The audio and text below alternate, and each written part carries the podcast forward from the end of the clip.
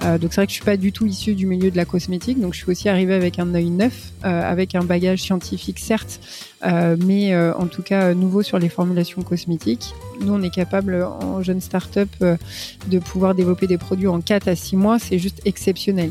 aucun grand groupe n'est capable de faire ça.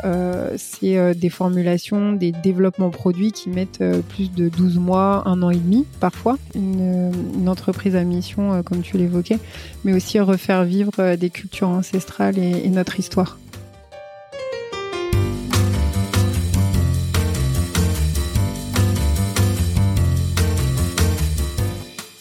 Vous écoutez La Combinaison, le podcast qui part à la rencontre de personnes exceptionnelles qui ont réussi dans leur domaine. Sommes-nous tous égaux face à la réussite? Quel est le making-of, la combinaison d'éléments, de rencontres, de succès ou peut-être d'échecs qui ont porté des personnes ordinaires à devenir des entrepreneurs d'exception, des sportifs de haut niveau, des écrivains de renom ou des artistes qui rencontrent le succès? Je suis Frédéric Azoulay, un passionné de podcast depuis plusieurs années et dirigeant d'une entreprise papeo.fr, une imprimerie en ligne réactive pour les professionnels et les revendeurs. D'ailleurs, si vous écoutez cet épisode jusqu'à la fin, je vous offre un code promo pour commander sur notre site. Ces parcours de vie me passionnent, me fascinent et je me suis toujours demandé ce qui faisait la réussite d'une personne. Je sillonne la France pour tenter de répondre à ces questions en rencontrant ces personnalités incroyables. Tous les 9 jours, je vous retrouve et je vous partage ces conversations passionnantes qui j'espère vous inspireront autant que moi. Bonne écoute. Bonjour Léodie. Bonjour Frédéric. Alors nous sommes à distance. Depuis 2019, tu es la cofondatrice du Rouge Français, une start-up qui commercialise et fabrique des rouges à lèvres vegan, mais pas que, et on va le voir euh, tout à l'heure. Ensemble, on va décrire cette aventure et ton parcours, comprendre pourquoi et comment tu t'es lancé quelle est ton ambition, surtout vis-à-vis de, géants comme, comme euh, L'Oréal, Mac, euh, Chanel, etc., Guerlain? Qu'est-ce que tu proposes de plus, de mieux? Mais tout d'abord, on va parler de toi. Je voudrais que tu me dises quelques mots sur toi. Bien sûr, merci Frédéric euh, de m'avoir invité à ce podcast. Donc effectivement, je suis Elodie Carpentier, je suis la cofondatrice de la maison Le Rouge Français.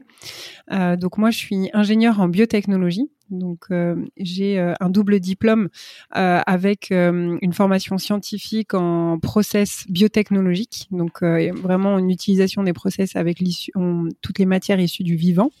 et j'ai aussi réalisé une école de commerce donc avec un, MBA sur tout ce qui va être gestion de projet et business développement.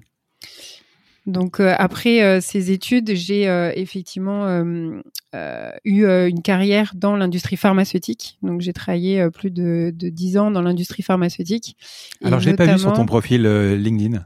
Alors notamment en fait, j'ai démarré sur Sanofi Pasteur, donc avec la création de mmh. vaccins. J'étais très ah proche de la paillasse hein, au laboratoire de recherche et développement pour au fur et à mesure me rapprocher vraiment du produit, mais aussi de l'infrastructure puisque derrière, j'ai construit aussi des usines de production euh, de médicaments pharmaceutiques. Et euh, effectivement, euh, j'ai travaillé donc chez Sanofi Pasteur, mais aussi chez Sanofi, Ipsen, donc des grands groupes pharmaceutiques, et aussi dans le milieu du conseil, comme notamment chez AK Technologies, où j'ai créé une business unit biotech et une cellule de affaires réglementaires et contrôle qualité.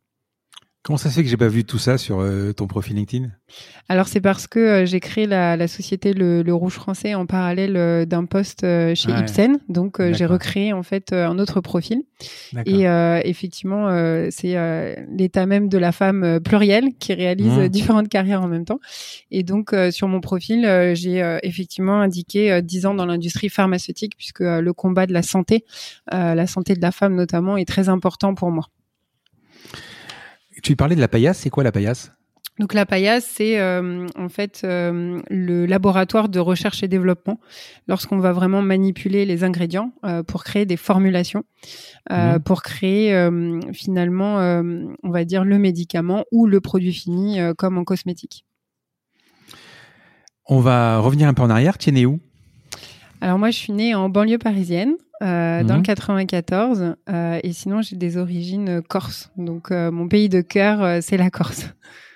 Tu as grandi plutôt en Corse ou plutôt en Alors j'ai grandi en région parisienne, mais je mmh. faisais beaucoup d'allers-retours en Corse, donc à Cargèse et Balogne, dans mmh. le Niolo, et proche effectivement de, de, la mer, de la mer Méditerranée. Et derrière, j'ai fait mes études à Marseille, donc j'ai aussi un fort ancrage méditerranéen.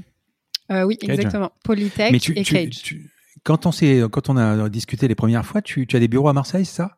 Oui, effectivement. La moitié de l'équipe est sur Paris et l'autre moitié sur Marseille, euh, mmh. où on a nos bureaux euh, face euh, à la mer au MUSEM. D'accord. quel genre d'enfant et d'enfance? Bah, une enfance plutôt sereine et on va dire studieuse. oui studieuse puisque effectivement en termes d'études j'ai aussi commencé la partie scientifique très tôt. Hein. J'ai fait un bac euh, sciences et techniques des laboratoires, euh, donc dès le lycée. Puis derrière, j'ai enchaîné sur une classe préparatoire euh, où j'ai fait maths sup, maths p. à l'école de biologie, de chimie, de physique à Paris et forcément la préparation aux classes préparatoires agroalimentaire, environnement et vétérinaire. Donc plutôt studieuse et je suis fille unique, donc voilà, plutôt privilégiée tu t'es orienté, euh, alors il y a plusieurs choses. Tu t'es orienté donc vers aujourd'hui, on le sait, euh, euh, la cosmétique, mais une cosmétique végane. Donc trois choses. la première, est-ce que tu avais une appétence, une envie de devenir entrepreneuse? La deuxième, est-ce que tu avais une tendance au vegan? Et est-ce que tu aimais aussi la cosmétique pour rassembler tout ça ou c'était, ce sont des hasards? Euh, déjà, c'est, on va dire, euh, une affaire familiale et, et, aussi culturelle. Je suis dans un environnement euh, artistique, mais aussi de commerce depuis toujours. Et euh, j'ai vendu mes premiers fossiles et pierres préhistoriques lorsque j'étais enfant dans des vides-greniers à la campagne. Et, et c'est vrai que j'avais créé aussi mon premier musée de paléontologie pour en Dordogne, dans le Périgord, pour faire visiter aux Anglais, aux Américains l'histoire. Et c'est vrai que euh, la partie entrepreneuriat, euh, c'est beaucoup aussi cultivé lors de mes études. Euh, lorsqu'on fait des, études de commerce en parallèle des études scientifiques, on nous amène à créer plusieurs sociétés fictives. Et au fur et à mesure, effectivement, de mes études, bah, on nous pousse à créer des projets qui se transforment parfois en business model qui, qui tournent. Et donc, voilà, j'ai créé, comme je l'ai évoqué, Heroic Learning et Biospeed Consulting, donc qui étaient des, des projets euh, d'entrepreneuriat. Euh, et derrière, j'ai aussi mon mari qui n'a jamais été salarié, donc qui a toujours été entrepreneur et qui a monté sa première société en fait qui utilisait la technologie RFID et notamment le, mmh. le, Nabastag, le petit lapin qui lit des histoires. Euh, et euh, qui peut donner des informations. Et euh, derrière, il a revendu ses parts pour créer une société qui s'appelle EasyCon dans la robotique, robotique domestique. Et effectivement, il est parti de rien avec 200 euros en poche et au fond de son garage un peu à la Google pour créer sept ans après 10 millions d'euros de chiffre d'affaires donc et 7 salariés enfin une dizaine de salariés. Donc aussi un milieu euh, très inspirant euh, à la maison euh, sur l'entrepreneuriat, ce qui m'a vraiment donné envie finalement quand j'étais enceinte de créer le Rouge français. Juste un truc, si on revient en, arrière encore une fois, tu parlais d'un petit musée, tu avais quel âge? J'avais 8 ans. Donc, et, tu, alors ce que tu as dit, j'ai créé un musée à destination des Anglais, etc. Donc tu le faisais quoi à la maison et ils venaient payer? Ouais, ouais, c'était un petit maison, un petit musée euh, à la campagne euh, où euh, j'avais créé en fait chaque période en paléontologie sur en fait la, la collection de paléontologie familiale et le Périgord hein, est un milieu aussi fortement chargé en histoire, en paléontologie, les fossiles, mais aussi en préhistoire. et effectivement, je, je, faisais l'accueil des Anglais. Il y avait un livre d'or, etc. et, et c'est vrai que c'était bah, très passionnant de pouvoir partager euh, son savoir-faire euh, avec, euh, avec les étrangers. C'est marrant, à 8 ans. Mmh. Ouais. Et pourquoi la biotech? Alors la biotech parce que en fait on a on a connu et on connaît encore un monde où tous les ingrédients issus de la chimie et notamment du pétrole sont très présents, nous entourent au quotidien. depuis l'avènement de la chimie dans les années 1940, on a eu un vrai virage, on a perdu beaucoup d'industries où l'ingrédient même est issu du vivant. Euh, et euh, de la biotechnologie. Euh, c'est vrai que on utilise bah, des savoir-faire comme par exemple la vinification ou la fermentation pour le pain depuis des millénaires. et aujourd'hui, c'est des savoir-faire qu'on perd de plus en plus parce que voilà, la chimie a pris le pas et malheureusement, on utilise des ingrédients qui sont non durables comme le pétrole, alors que l'idée c'est vraiment de revenir au basique, au végétal, qui est une ressource durable et qui permet vraiment euh, d'avoir des potentiels infinis. Pour terminer sur, sur, sur, toi, euh, euh, tu m'as répondu sur l'entreprise. Tu m'as pas répondu sur la cosmétique et sur le côté vegan. Est-ce que c'est une des, des, des, des, matières sur lesquelles tu es sensible?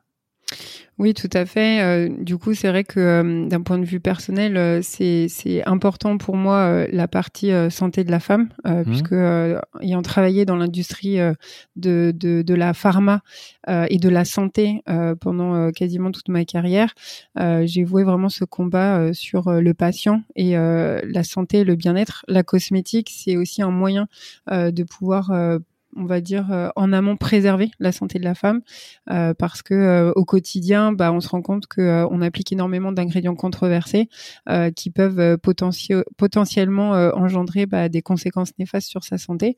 Et pour moi c'est un combat numéro un que je peux vraiment accomplir dans la cosmétique.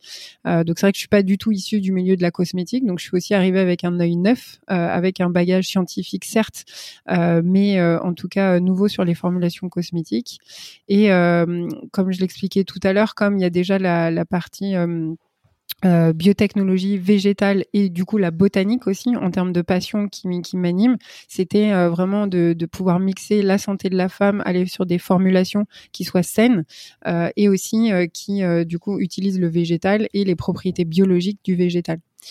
Donc euh, voilà pourquoi la, la, cosmétique. Après le véganisme, bah, c'est parce que effectivement, euh, euh vegan, ça veut dire euh, qui intègre aucun ingrédient issu des animaux ou sous-produit des animaux. et du coup, c'est vrai que moi, je suis quand j'étais enceinte, je faisais vraiment attention à ce que je mangeais et j'étais vraiment portée sur une nourriture biologique grâce à ma, mère, à ma mère pardon, et sur le végétal. ma maman, euh, et euh, sur le végétal. Et euh, du coup, bah, l'idée c'était aussi d'intégrer vraiment des ingrédients qui soient sains et durables dans les cosmétiques et pas que dans mon alimentation. Tu es végane? Alors, je suis pas végane, je suis végétarienne, mais effectivement, c'est aussi. Donc, tu manges du poisson et des œufs, etc. Alors, poisson, non, pas, pas vraiment, mais les œufs, oui, et le mmh. Et euh, du coup, c'est vrai que le, le véganisme, c'est euh, comment dire, c'est quand même des, des chiffres euh, assez incroyables. Là, on dit que euh, il y a plus de 5% des Français aujourd'hui qui sont végétariens ou végétaliens. Et après, il y a de plus en plus de personnes qui sont flexitariens donc euh, qui font de plus à plus de plus en plus attention à ce qu'ils mangent, euh, à ce qu'ils consomment, euh, donc notamment aussi en cosmétique, et et du coup qui diminuent leur consommation de, de viande et de poisson. et c'est vrai que ça a des impacts aussi hyper importants en termes de santé, mais aussi de, on va dire, d'écologie avec quand j'ai interviewé le dernier épisode avec avec Guillaume Dubois des nouveaux fermiers, a fait un pivore Effectivement, donc ils ont ce combat d'un côté euh, le véganisme, de l'autre côté évidemment le, le, bilan climatique en fait, hein, parce que ça, une, euh, une, une vache, la création de viande demande énormément de, de CO2 et d'eau évidemment quoi. Donc on parlait de l'eau et effectivement on dit que euh, euh, en fait euh, un mangeur de viande il produit plus de 870 kg de CO2 par an, alors qu'un arbre il séquestre que 84 kg de CO2 par an. Eh oui. Donc c'est vrai que c'est c'est énorme et voilà souvent le, le petit comment dire chiffre qu'on retient c'est que si tu manges un kilo de viande c'est comme si c'était l'équivalent d'un voyage de 180 km en voiture. Donc ah, oui, oui. voilà. Après, euh, bon, mon combat, c'est pas forcément de, de, rendre la planète euh, végane euh, entièrement, mais c'est vrai que si hmm. chacun fait sa part, c'est un peu l'idée du colibri. chacun fait sa part et que d'un point de vue santé et aussi environnemental, on diminue déjà la consommation, ce sera déjà pas mal. Puis en, en, attendant, ça permettra aussi de diminuer la, la pollution des nappes phréatiques, parce que c'est vrai que c'est la viande, c'est un, un, sujet qui touche globalement l'environnement et la santé. Donc euh, voilà, c'est plutôt avoir cette vision holistique euh, et, euh, et, permettre à chacun d'avoir au moins une alternative et pas que dans l'alimentation, mais effectivement maintenant dans la, cosmétique avec des ingrédients qui sont totalement végétals. et pas que effectivement quelques ingrédients parce que souvent on se dit tiens je vais monter une marque végane je vais enlever tout ce qui va être issu des animaux sous-produits des animaux comme par exemple la cire d'abeille pour euh, le maquillage qui mmh. concerne, euh, mais vraiment aller à l'essence même euh, du, du, produit qui est en maquillage, la coloration, donc le pigment. Donc là, on va travailler sur du pigment végétal et non du pigment animal. Alors, avant tout ça, avant de commencer donc à parler de, donc du rouge français, on, se situe juste un peu avant 2019. Comment tu as eu l'idée de, alors j'ai plusieurs questions, mais d'abord comment tu as eu l'idée d'arriver là? Pourquoi? Et comment après on y arrive? Alors du coup, euh, l'idée, elle est venue quand j'étais euh, enceinte. Euh, mhm. C'est vrai que c'est le, le, déclic. Alors ça peut paraître banal, mais finalement, c'est un constat que je partage avec énormément de femmes.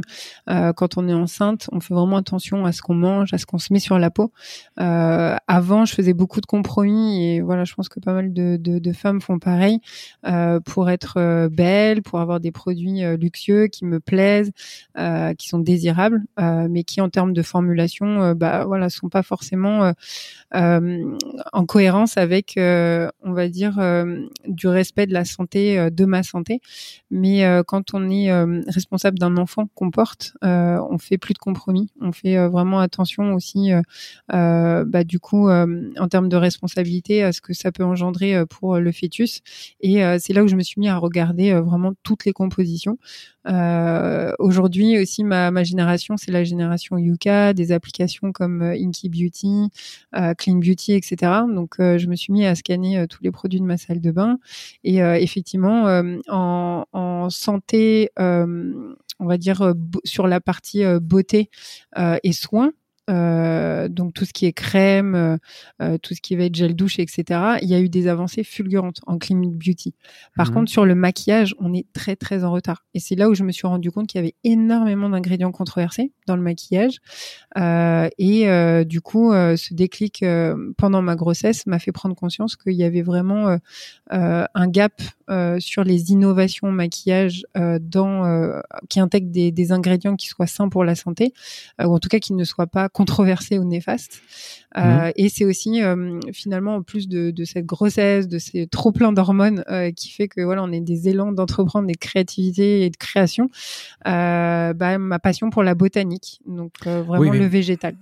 Mais ce que je voudrais comprendre, c'est le cheminement. C'est-à-dire que je comprends très bien que, par exemple, dans le cas de, de, de, de Yuka, qui, alimente un épisode qui va sortir bientôt d'ailleurs, euh, dans, dans, le, dans le cas de Yuka, où on, va scanner des, des, des aliments parce qu'on va les ingérer, Mm. Euh, dans le cadre, euh, par exemple, de, de Justine Hutto que j'ai interviewé, euh, où on va se mettre des crèmes de jour, des shampoings, tout, du dentifrice, etc., tout un tas de produits ok, aussi. Mais dans ton cas à toi, et ce sont tes chiffres à toi, il me semble, enfin, pas à toi, mais ce sont des chiffres que tu as cités. une femme met à peu près 4 kilos de, de, de, de, de rouge à lèvres dans sa vie. C'était quoi? C'était le fait d'embrasser ton enfant avec ce rouge à lèvres là ou ou euh, ou le fait que le rouge à lèvres posé sur tes lèvres va quelque part un peu euh, rentrer à l'intérieur de ta peau et, et, et potentiellement euh, être peut-être d'une façon un peu nocif. C'est quoi le cheminement Oui, les, les controverses, c'est ça, c'est que en fait, une femme enceinte doit vraiment euh, protéger euh, sa santé et ingérer le moins d'ingrédients euh, potentiellement néfastes. C'est ce qu'on appelle l'exposome, c'est la quantité mmh. de produits controversés qu'on va ingérer. c'est vrai que le rouge à lèvres, on, on l'ingère, une crème un peu moins parce qu'il y a la barrière cutanée, donc on est protégé. Mais plus on, oui, j'ai pas pensé qu'on mangeait aussi avec le rouge à lèvres. Hein. On mange avec le rouge à lèvres. Oui. On rouge, voilà, on mange, on boit. Mmh. Donc Mmh, forcément on l'ingère. Et euh, ce qui est euh, aussi frappant, c'est euh, des ingrédients tels que le dioxyde de titane ou le mica que l'on retrouve partout en cosmétique Mmh. et aussi en maquillage. Euh, en fait, aujourd'hui, le sont de plus en plus controversés. Le dioxyde de titane, c'est interdit dans l'agroalimentaire depuis l'année dernière. Donc, c'est interdit en réglementation pour l'ingérer, pour le manger, alors qu'effectivement, bah, le rouge en le rouge à lèvres, on en ingère 4 kilos dans, dans une vie. Et le dioxyde de titane, euh, aujourd'hui, est présent même euh, dans les produits euh, qui sont certifiés bio, etc. Donc, l'idée, Oh. c'était vraiment de pouvoir le retirer. On en ingère ou on le- on l'applique pour 4 kilos? On en ingère. On en applique beaucoup plus. Ah, Ça dépend des femmes. D'accord, Oui, oui, oui. je- d'accord. C'est oui, un peu ah comme. Les, euh, les microplastiques. On dit qu'on ingère euh, une carte bleue euh, tous les, je sais plus combien de mois, avec tous les microplastiques qu'on retrouve dans son alimentation. Mais là, voilà, le rouge à lèvres, c'est quand À on 4 kilos quand même. quand Oui, on non, mais j'avais boit, pas d'idée. Alors, voilà. tu vois, c'est tellement abstrait que j'avais pas d'idée combien de, enfin, parce que je sais pas quelle quantité une, une femme met de rouge à lèvres sur les lèvres euh, si elle les met une fois par jour. Mais effectivement, ingérer, ça signifie, comme tu as raison, c'est-à-dire on boit un verre et, et, et on mange avec sa fourchette ou, ou un sandwich. C'est sûr que le rouge à lèvres, il est dedans, quoi. Exactement. D'accord. Exactement. Et donc là, quand j'étais enceinte, l'idée euh, et la création en fait du rouge français, c'était vraiment de se focaliser sur ce qui est l'essence même du maquillage, la couleur. Mhm. et donc notamment le pigment. Donc euh, de repartir effectivement sur euh, euh, ce qui euh, est utilisé et connu en botanique depuis des millénaires, et Mhm. notamment à travers les cultures ancestrales, qui est la pigmentation et la coloration issue du végétal. D'accord. Alors, comment tu arrives euh, Alors là, tu bossais, euh, pardon, tu bossais euh, donc chez Sanofi à l'époque, plus ou moins. Mhm. Et comme qu'est-ce qui s'est passé en fait euh, le, ce- Donc, tu es enceinte. Quel déclic pour créer ton, entreprise et créer ce produit en fait? Et comment ça ouais. Bah, du coup, euh, c'est vraiment d'avoir euh, utilisé toutes mes expertises euh, scientifiques euh, pour euh, justement trouver des alternatives, une solution à un constat marché qui est que plus de 99% du maquillage aujourd'hui est euh, issu de, de, de pigments issus de la synthèse chimique, donc du pétrole non durable, euh, où le 1% qui reste est euh, sur euh, du pigment minéral. Donc euh, avec, euh, on va dire, euh, pareil, des ingrédients controversés comme le mica que j'ai évoqué tout à l'heure. Donc là, l'idée, c'était de, de prendre cette partie scientifique, mais aussi ma, ma passion pour la botanique, Mhm. de trouver des partenaires pour m'accompagner sur la formulation. Donc j'ai démarré vraiment dans la cuisine, comme on Mhm. peut le dire, avec les casseroles, etc. D'ailleurs, j'ai toujours aujourd'hui encore, après tant d'années, mon laboratoire à la maison pour faire mes POC, donc mes preuves de Mhm. concept.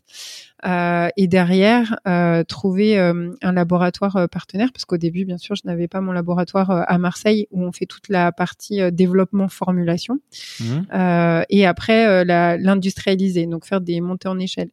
Et finalement, c'est vraiment en plus de, on va dire ma, ma volonté, l'idée de partir sur la botanique, des rencontres. Donc euh, la première, c'était euh, avec euh, la papesse euh, des plantes tinctoriales, puisque euh, ce qu'on utilise dans le végétal, ce sont des plantes tinctoriales. Donc tinctoriales, ça veut dire teintantes, propriétés colorielles, donc qui donnent de la couleur, mais aussi bénéfiques pour la santé. Euh, qui est euh, une émérite euh, chercheuse du CNRS qui a voyagé à travers le monde entier à la quête des cultures euh, ancestrales et de l'utilisation de ces plantes tinctoriales depuis la nuit des temps. Donc euh, effectivement, au début, elle me racontait des histoires euh, comme euh, Cléopâtre, une des plus belles femmes au monde, qui utilisait déjà la garance, qui est une plante tinctoriale, pour sublimer ses lèvres. Et ça, voilà, ça m'a complètement transportée. Je me suis dit, là, il y a quelque chose à faire. Mais tu l'as rencontré, tu l'as rencontré après l'idée. ah, La question est précise, si tu veux, excuse-moi, mais c'est que tu, tu- je comprends très bien. Tu es enceinte, tu veux pas transmettre. Euh, c'est, euh, c'est, euh, je sais pas comment on appelle ça. C'est euh, Des ingrédients euh, controversés. Ces ouais. ingrédients controversés à, à- à- ton enfant. Mm. Euh, à la base, tu te dis, je vais fabriquer mon rouge à lèvres ou je vais faire Voilà. mon, je vais créer mon ça. entreprise ou euh, tu avais l'entreprise dans la tête quand même. Oui, oui. Alors du coup, euh, c'était euh, vraiment ce constat marché. Il y a Hmm. une valeur euh, à créer sur ce marché, euh, et euh, j'ai commencé à la maison. Et après, c'est des rencontres avec euh, donc euh, ces, ces partenaires. Donc euh, la première qui m'a aidé sur la partie formulation et, et recherche et développement, et aussi un autre partenaire sur un salon de cosmétiques euh, qui euh, a une usine en Normandie et euh, qui travaille dans le, le maquillage et euh, la formulation de rouge à lèvres, enfin la fabrication de rouge à lèvres depuis euh, très longtemps, et qui m'a dit mais c'est c'est extraordinaire, j'ai jamais eu vent de cette idée, il faut le faire et il m'a fait confiance et du coup on a on a créé vraiment tout le, le business model mais surtout les process ensemble. Et après, bah, j'ai convaincu mon mari de me rejoindre dans l'aventure. Donc pendant la grossesse. donc, donc, à la base, ça reste de la chimie, ça reste ta cuisine, tes casseroles. Euh, mais euh, allez, tu te réveilles un matin, tu dis je vais faire mon rouge à lèvres, ok? Euh, Comment tu fais quoi? Bon, c'est sûr que tu es, enfin tu, tu es, tu es ingénieur à la base, mm. mais comment tu fais pour, tu vas acheter quoi? Tu, tu, c'est quoi comme matière à la base? La teinture, je l'ai compris, hein, un peu plus ou moins. Hein, le... Mais sinon, tu, tu, la, la texture, tout. Comment, comment ça se passe quoi?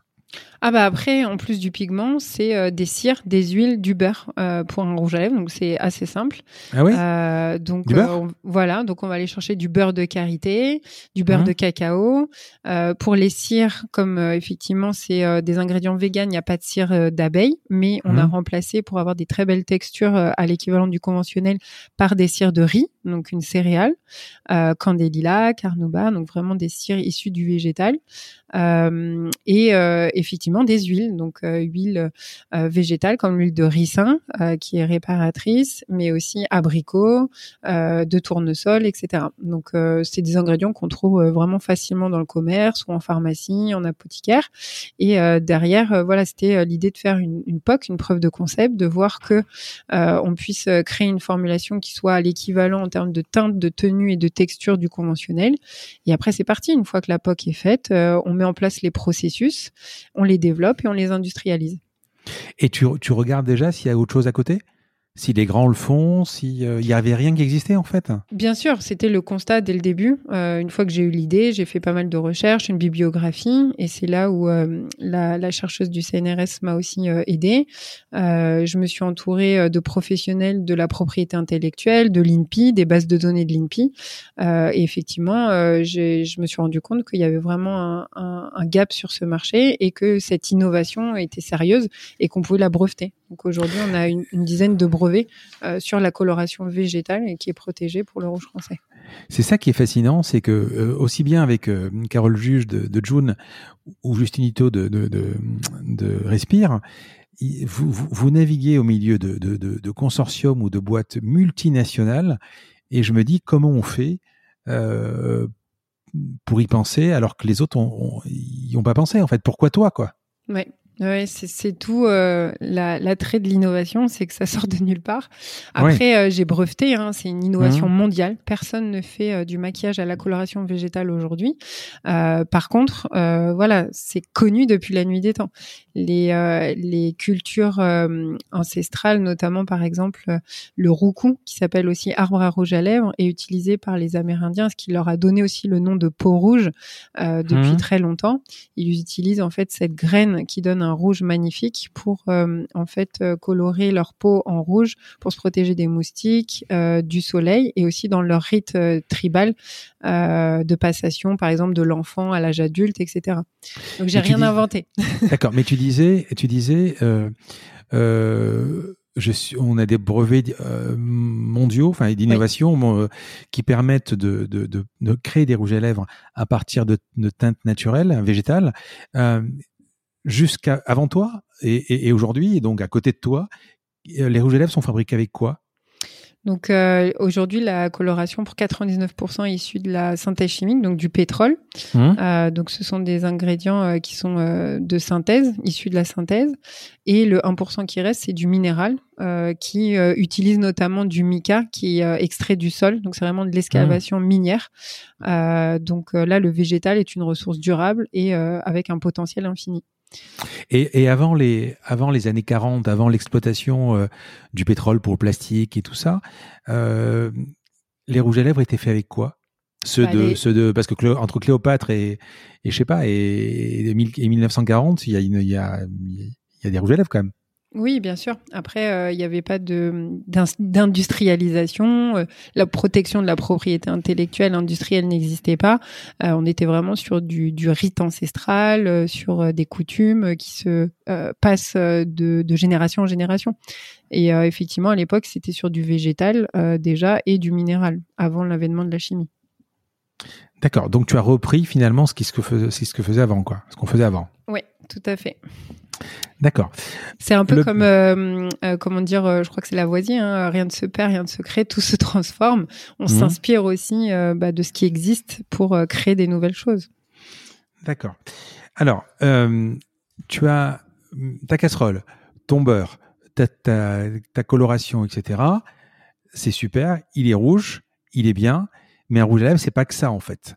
Donc, comment, et c'est encore une fois un terme que j'ai trouvé que tu as employé, euh, tu appelles ça les trois T, c'est-à-dire teinte, tenue et texture. Comment tu vas résoudre ces problèmes, sachant que si l'un n'est pas présent dans ces trois T, tu vendras pas ton rouge à lèvres? Exactement. Un produit euh, performant, c'est un produit euh, qui va avoir euh, une teinte qui soit appréciable par la clientèle, une tenue mmh. et une texture aussi à l'équivalent de ce qu'elles connaissent, donc du conventionnel et, de la pétrochimie. donc l'idée, c'est de pouvoir créer en fait tout un, un, système, un processus de contrôle qualité. Mmh. Donc on est parti de, de zéro, hein, étape par étape, tout au long de la chaîne de valeur du produit, depuis le champ, donc l'extraction vraiment du colorant dans les plantes, sa transformation en pigment jusqu'à la formulation euh, du rouge à lèvres. Mmh. Euh, on a appliqué des, processus en fait de contrôle de teinte en mélangeant des lots parce que ce qu'il faut savoir c'est que par exemple une plante euh, tinctoriale, donc par exemple une garance, lorsqu'elle est euh, planter, euh, qu'on plante la graine en fonction euh, de la période, du taux d'humidité, de l'ensoleillement et de la période de récolte, la teinte peut être différente puisqu'on est sur du vivant, sur quelque chose de biologique qui, qui, qui, va vivre. et l'idée, c'est d'avoir des processus qui permettent d'avoir une reproductibilité. Donc de l'eau en l'eau, on puisse obtenir la même teinte. la tenue et la texture, c'est aussi dans les proportions d'ingrédients qu'on va mettre en place. Donc euh, il y a eu euh, énormément, euh, plus de 18 mois de, recherche et développement qui ont permis de stabiliser et de créer finalement tous ces processus. Donc la valeur du rouge français, c'est pas que voilà l'idée et l'utilisation d'un pigment végétal, mais c'est aussi la mise en place de tous ces processus depuis le champ jusqu'à la jusqu'aux lèvres des femmes, jusqu'au à la peau des femmes. Et quelle a été la plus grosse difficulté dans, sur ces trois T? Euh, la tenue parce que euh, en fait on a euh, enlevé aussi comment dire un ingrédient qui est le dioxyde de titane que j'évoquais tout à l'heure qui donne une mmh. très belle couvrance et un fond blanc et donc qui permet au rouge à lèvres de tenir mais on a réussi en fait le, challenge en augmentant vraiment les, proportions aussi de, du pigment de la propriété colorielle pour pouvoir pallier à cette couvrance et avoir des tenues à l'équivalent du conventionnel donc 4 heures en moyenne sachant que c'est pas une, euh, une encre euh, qui se fige. Hein, c'est pas un tatouage euh, comme les tatouages chimiques qui peuvent durer 2-3 jours, mais c'est vraiment un rouge à lèvres conventionnel qu'on va remettre quand on a mangé ou goûté, etc. Et tu, disais, tu as combien de à peu près aujourd'hui sur les, sur la totalité des rouges à lèvres que tu as Combien de plantes vous avez à peu près? Alors, de plantes qui fournissent le... Oui, en fait, euh, la, la, passion de, de, la coloration végétale, c'est la quête des plantes tinctoriales. Donc, euh, on a été euh, récolter des, des, plantes à travers le monde. moi, j'ai privilégié bien évidemment la garance, l'indigo sur des cultures locales et françaises. Mmh. Mais lorsque la plante est endémique d'un autre pays, on va aller la chercher dans son pays d'origine pour respecter la biodiversité et les populations qui en vivent. et du coup, à travers le monde, j'ai réussi à récolté plus de 250 euh, plantes. Donc euh, j'ai un pantone végétal extraordinaire et on, se rend pas compte, mais la nature nous permet d'avoir euh, vraiment toutes les teintes mmh. nécessaires pour un très beau maquillage. Donc tu peux avoir du, du, rose clair, du bleu, du marron, tout ce que tu veux. Voilà, exactement. Des mmh. gammes de rose, de rouge, de brun, mais aussi du vert et, et, du bleu. Donc c'est assez large. C'est pour ça qu'on a aussi lancé la collection Regard avec les noirs et les bleus. Et euh, derrière, euh, on a démarré par le rouge à lèvres, donc euh, sur 16 teintes de produits mmh. finis. Donc voilà, avec 250 plantes, on peut créer un univers assez complet. Mais on a démarré vraiment la partie rouge à lèvres sur 16 teintes. Et l'idée, c'est vraiment d'augmenter toutes les, collections, donc passer sur le regard, le teint, avec les blushs, le fond de teint et même des vernis pour ne plus être pionnier de la coloration végétale, mais leader. Et donc derrière développer de plus en plus de références. Et, la coloration, elle vient du, pigment ou, du process? Euh, la coloration, en fait, c'est euh, le, colorant euh, qui, pendant le processus, se transforme en pigment et qui, mmh. derrière, donne, donne de la couleur. Et, ces ingrédients, tu, tu, comment tu as eu l'idée de, les trouver Enfin, bon, la garance, peut-être que c'était connu par, par, par Cléopâtre ou, le, le, je sais pas, le truc des peaux rouges, je me souviens plus. Le roucou, l'arbre à rouge à lèvres. Voilà, euh, mais sinon, euh, comment, euh, comment tu arrives à trouver d'autres teintes alors c'est cette mmh. quête qui est associée à des voyages. Euh, mmh. Avec euh, mon mari Salem, on est parti au Sri Lanka à la mmh. quête des plantes tinctoriales. On a été euh, dans un jardin botanique de, de, culture de plantes tinctoriales en agroforesterie. Donc c'était vraiment passionnant. On a appris à redécouvrir énormément de plantes utilisées dans, dans, ces cultures. Par exemple, on a aussi le jacquier qui est utilisé dans la culture hindoue. vous savez, c'est le euh, jaune orangé euh, qui est utilisé en, en, industrie du textile pour les moines bouddhistes. Mmh, ah euh, et on a été aussi euh, dans des jardins botaniques, interroger des scientifiques. Donc, euh, je vous avais parlé du CNRS en France, de l'INRA, mais il y a aussi effectivement dans chaque pays des instituts de recherche qui vous permettent d'identifier des, des, plantes que voilà après on peut comment dire monter des filières si elles n'existent pas de culture et après d'approvisionnement éthique pour faire des preuves de concept en R&D en France et après les industrialiser. Euh, ça, prend, ça a pris combien de temps tout ça, à peu près? 18 euh, mois.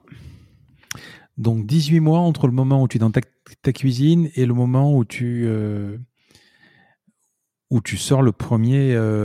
c'est quoi? C'est un, un POC, même pas? C'est directement le rouge à lèvres? Non, non, c'est euh, oui, c'est c'est directement le produit industrialisé, mais on appelle ça euh, notre preuve de concept, hein, notre POC. On mmh. a fait sur trois teintes. Euh, après, on a fait du co-développement euh, produit, donc avec vraiment nos, nos clientes pour améliorer ces teintes, tenues, textures, voir quelles étaient les, les volontés, les besoins marchés. Et au fur et à mesure, on a développé chaque teinte et chaque produit comme le mascara, liner, etc. Et là, qu'est-ce que tu fais? Tu démissionnes? Tu sens qu'il y a un truc? Quand ça commence à prendre? C'est-à-dire? Tu étais en poste toujours? Tu as démissionné après ou, ah non, tu, tu euh, non, non, non, non, j'ai créé vraiment euh, à cette euh, à cette période-là et quand je vois que ça commence à prendre, c'est plutôt mon mari qui sort de, de son ancienne société, mmh. vend ses parts et que voilà, j'arrive à convaincre de me rejoindre pour vraiment créer une marque avec un ADN fort, de faire un positionnement marketing aussi intéressant puisque lui, il a un MBA commerce international, mmh. donc qui était vraiment voilà très euh, euh, complémentaire à mon expertise scientifique. Et euh, c'est à ce moment-là, effectivement, puisque j'ai démarré en auto-entrepreneur, qu'on a créé la SAS mmh. et que voilà, le Rouge français 2.0 est né, on va dire. Comment vous comment vous financez tout ça? Alors au début c'est en fonds propres. Euh, il y a aussi le love money. Donc euh, mmh. là voilà on appelle la famille, les amis. Euh, on a alors on n'a pas fait une plateforme de crowdfunding, mais plutôt effectivement du, du, du love money classique. mais je sais que voilà il y a beaucoup d'entrepreneurs qui utilisent KissKissBankBank ou Ulule etc. Mmh. Donc qui fonctionnent très bien. et derrière on a eu une chance extraordinaire puisque grâce à nos innovations on a fait beaucoup de concours d'innovation. On a gagné pas mal de concours. Et sur un, un concours euh, au Carrousel du Louvre un jour on a eu euh, en prix la chance de pouvoir pitcher devant des investisseurs. Et on avait le choix entre comment dire différentes possibilités pour être incubé. Et finalement on a choisi le groupe L'Occitane qui est un mmh. incubateur sur Marseille qui s'appelle Obratory qui était vraiment très intéressé par nos innovations et ce côté très disruptif en maquillage et en cosmétique.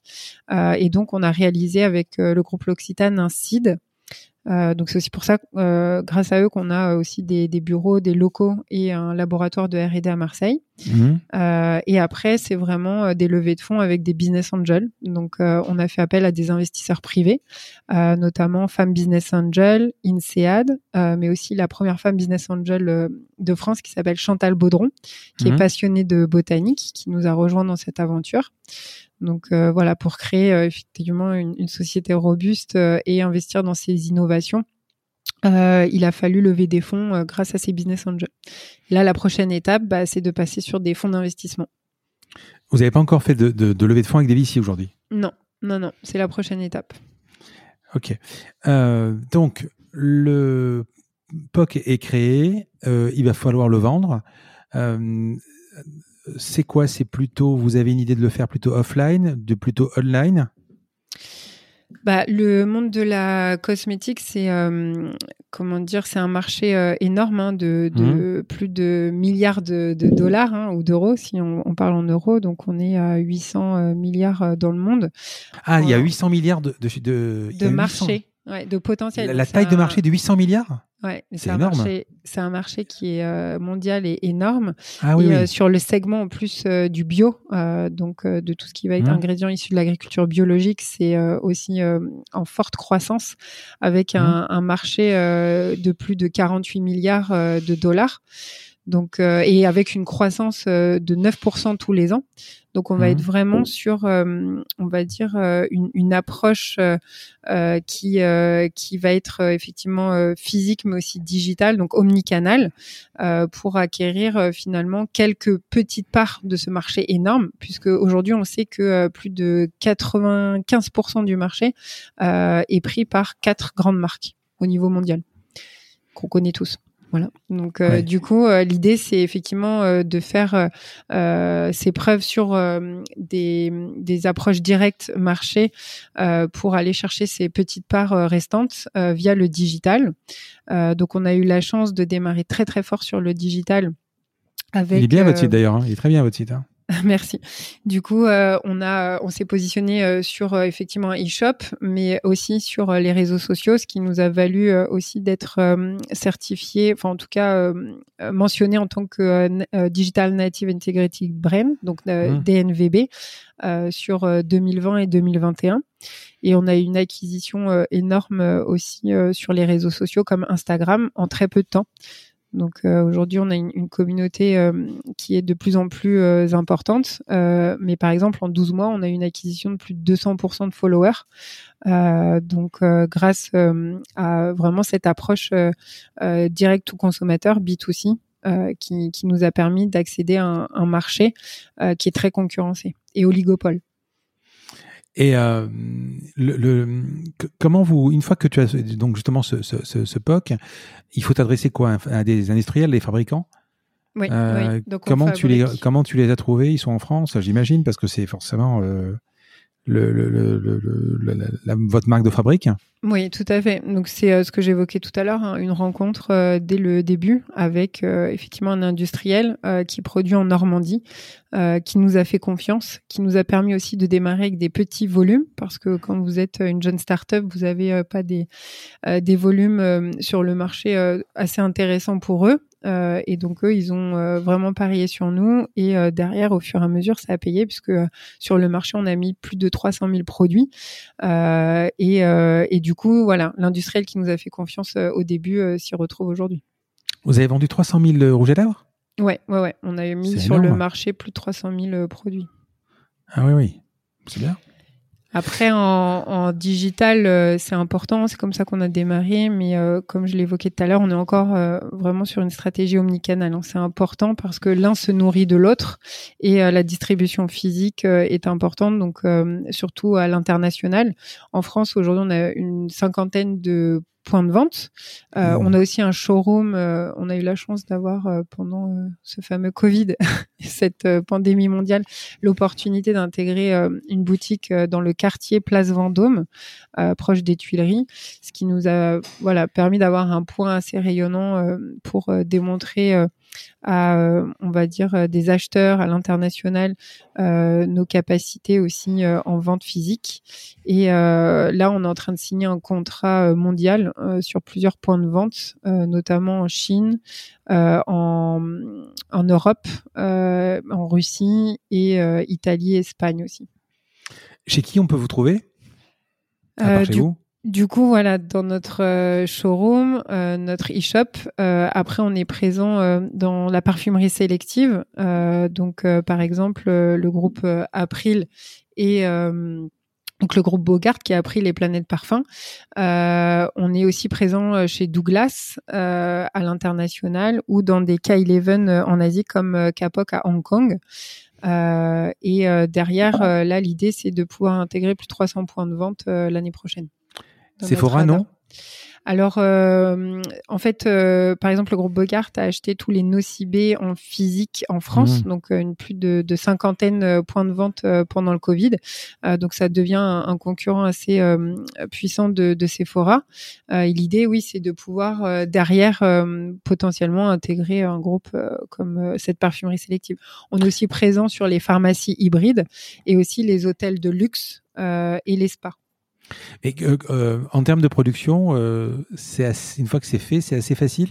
Vous arrivez à produire, vous n'avez pas de problème de production? Alors en termes de volume, demain, de, ouais, en termes de volume, demain tu tombes un, un Sephora qui te prend 300 000 pièces, tu, peux arriver à les produire? Oui, voilà, en termes de volume, on a une capacité importante. Euh, hmm. On a des lignes de production euh, qui permettent d'avoir euh, des volumes pour inonder le marché mondial. Donc on n'a pas du tout de contraintes. Ce qu'il faut savoir, c'est que dans le maquillage, ce sont des un rouge à lèvres, c'est 4 grammes, donc c'est vraiment petit. Et derrière, ça, ça permet d'avoir des, des vracs assez importants et de pouvoir produire beaucoup d'unités. Donc là, c'est confié euh, à un industriel qui va euh, vous fabriquer la matière et qui va fabriquer le rouge à lèvres directement avec l'emballage avec tout? Oui, oui, oui. On est aussi bien sur euh, la production des vracs, packaging primaire et secondaire. On a mmh. une production française sur l'ensemble de la chaîne de valeur. Même le packaging. D'accord. Et les retours, vous avez des comment vous gérez euh, l'online justement euh, C'est vous avez une logistique. Comment vous gérez les retours? Oui, on a aussi une logistique euh, en région parisienne mmh. et donc tout est processé et industrialisé aujourd'hui en France. Les retours, comment ça se passe? Ça c'est, enfin c'est, vous en avez beaucoup, ça arrive, c'est, enfin vous, vous, comment ça se passe pour un rouge à lèvres, un retour justement? Ça, ça va à la poubelle ou c'est non, on a des processus euh, qualité. Aujourd'hui, on a eu la chance d'avoir euh, zéro cas de cosmétovigilance, donc on n'a pas de retour euh, avec, on va dire, des, problématiques importantes. après, ça peut être, par exemple, non, mais j'achète un, un qui s'est écrasé. non, mais voilà, qui s'est écrasé ou une teinte euh, qui plaît pas. Euh, là, on va euh, en fait demander un renvoi de produit pour étude mmh. au centre qualité. et effectivement, pour satisfaire la, cliente, parfois on échange la teinte ou on explique voilà pourquoi le produit est normal. voilà. Mais de toute façon, un retour, c'est jeté à la boîte directement. S'il est utilisé, c'est jeté. Ah oui, bien sûr. Oui, forcément, oui, oui. Oui, ça va au rebut, c'est utilisé, bien sûr. Mmh.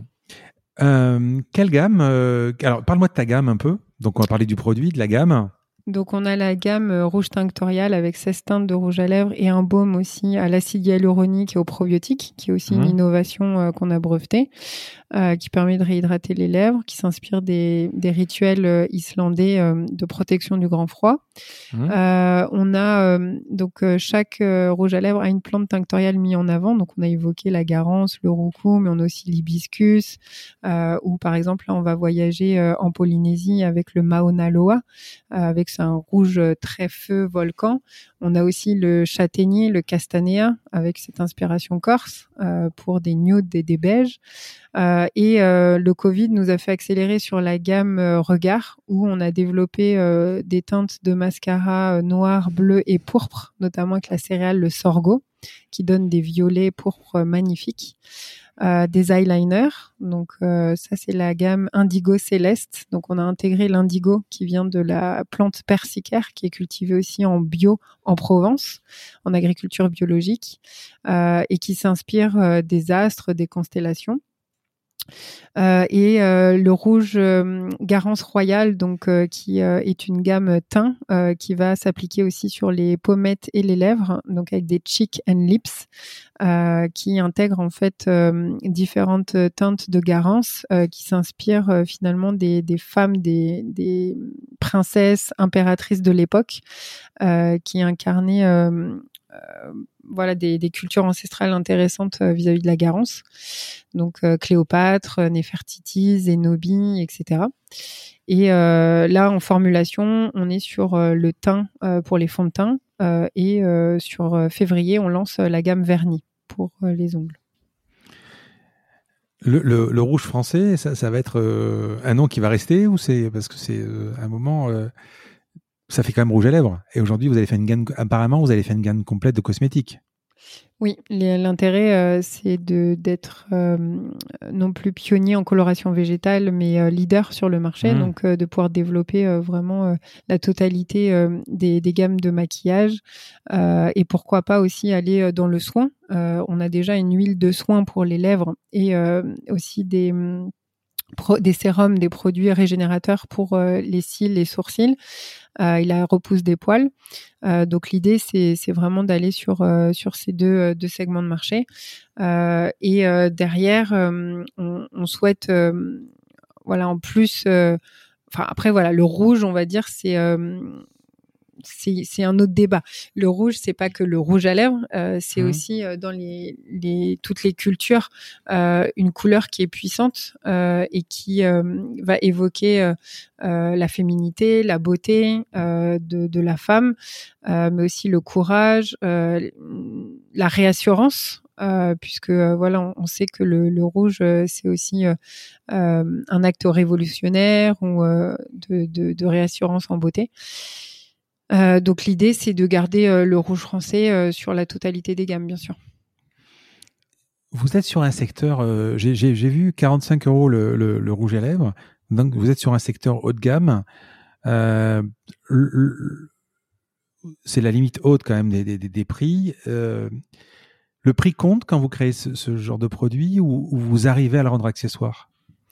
Alors en fait, euh, le prix d'acquisition est à 45 euros euh, sur le, rouge à lèvres, mais derrière, euh, on a effectivement un, packaging qui est rechargeable. Donc on est à 25 euros sur la recharge. donc ça reste du luxe accessible et qui permet de consommer moins de packaging. Donc on est sur un positionnement euh, premium euh, qui intègre euh, une innovation, des ingrédients de qualité issus de l'agriculture biologique. Donc ça a un coût et voilà c'est normal de pouvoir le, valoriser à sa juste valeur. Mais derrière on le rend accessible par ce business model de, recharge. Et l'étui, il, est en quoi? Il est, c'est pas du plastique? Euh, donc euh, effectivement, l'étui euh, est important en termes de, de développement, l'écrin, puisque le rouge français c'est pas qu'une formule saine et engagée, mais c'est aussi un packaging qui va être éco-responsable.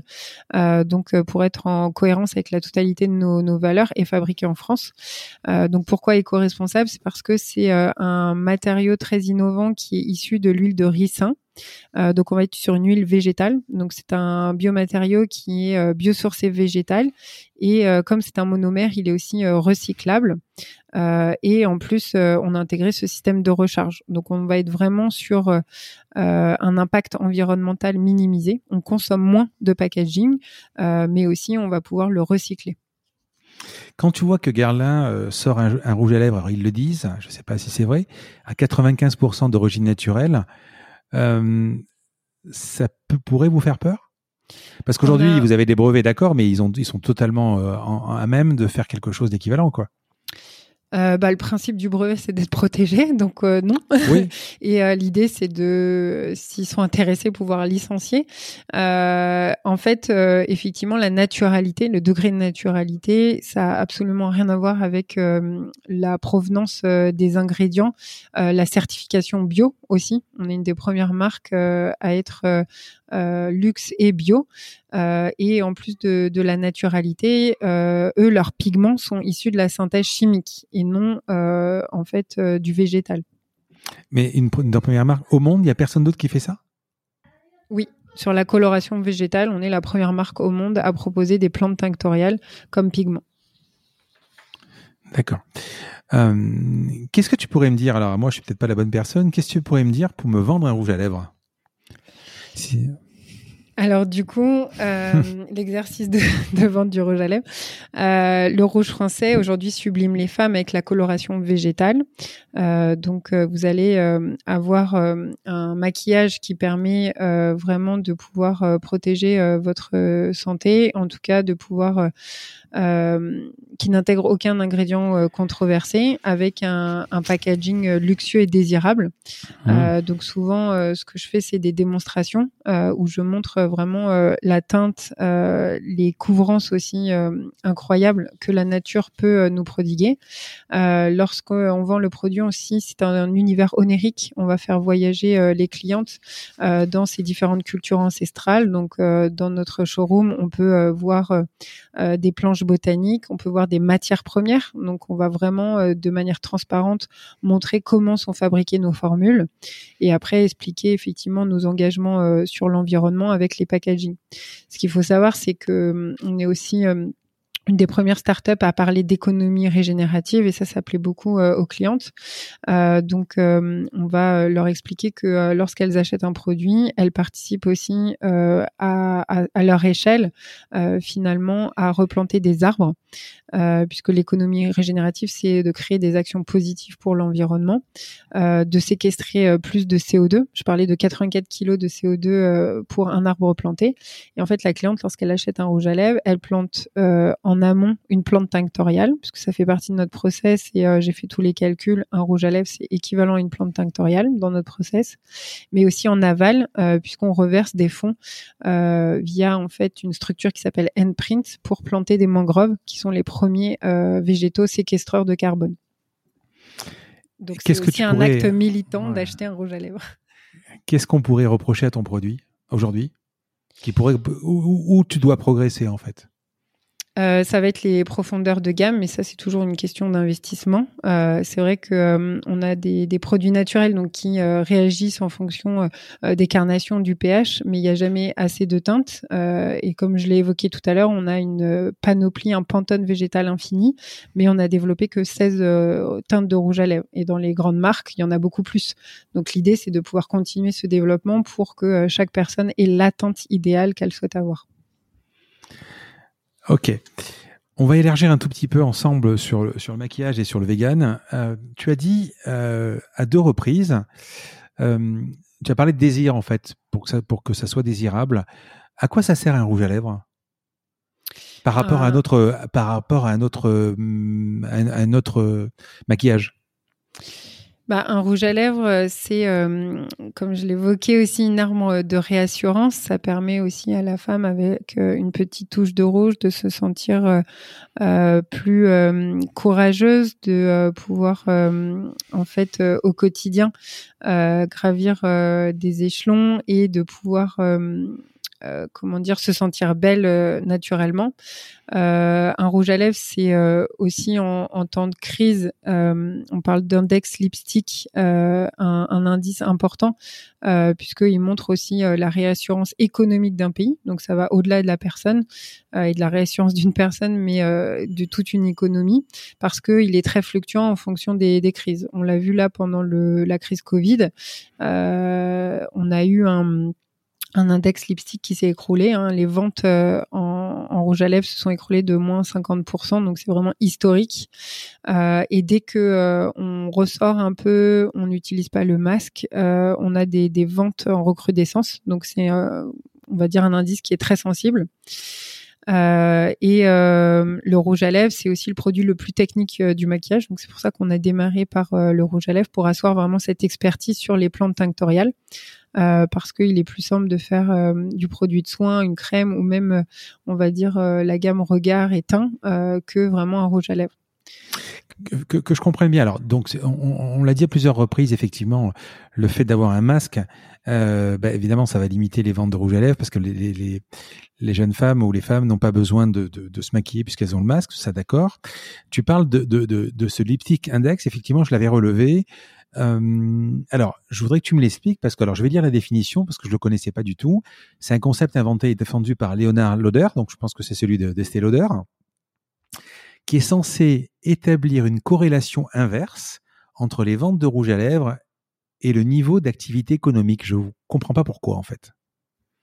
Euh, bah oui, c'est ce que j'expliquais. C'est un, un, produit de, de réassurance économique. Euh, c'est un peu comme, euh, c'est un objet de luxe en fait. Le rouge à lèvres, on s'achète une partie d'une grande marque au lieu de s'acheter un, un, sac à main ou voilà un soulier, donc qui coûte un peu plus cher.